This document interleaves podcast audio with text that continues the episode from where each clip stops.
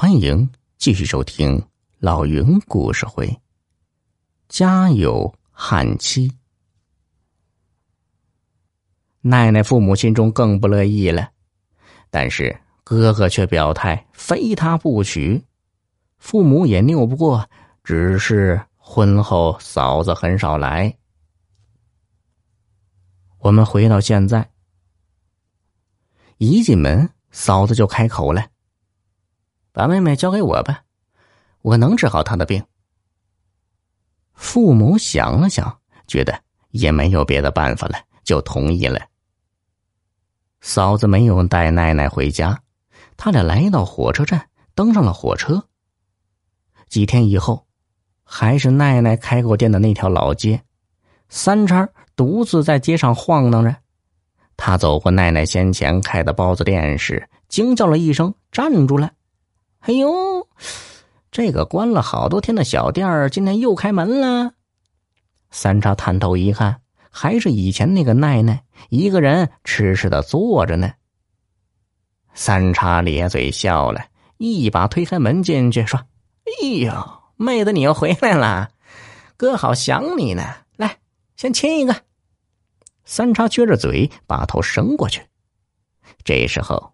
在三叉的脑后，一个人伸出手，一把拧住三叉的头发，把他脸面朝天的按在桌上。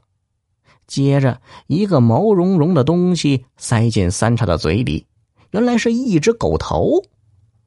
狗嘴塞进三叉的嘴里，接着一个人说：“亲呀，好好亲，让你亲个够。”三叉死命挣扎，那只手却像是铁钳似的。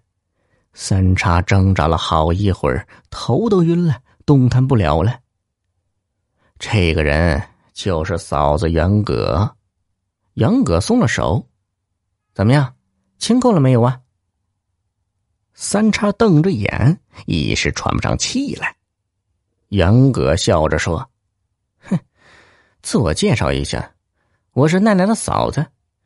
有时间赏光到小店我请你吃。”竹笋鲜肉包啊！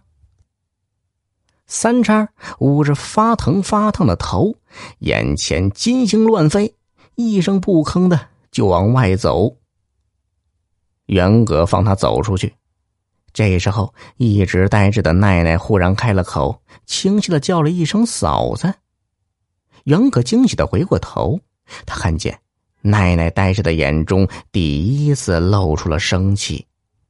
三叉是鼻青脸肿的回到住处，四叉一见他这副狼狈样，说：“嗯，怎么啦？在哪里玩栽了？”三叉照实讲了。四叉说：“哼，明天我们去找那个女人算账去。”第二天早上，两人带着钢叉来到奶奶的包子店，元哥正在店里忙碌着。四叉手一挥，和三叉走过去。元哥笑着说：“哟，你们来了呀？”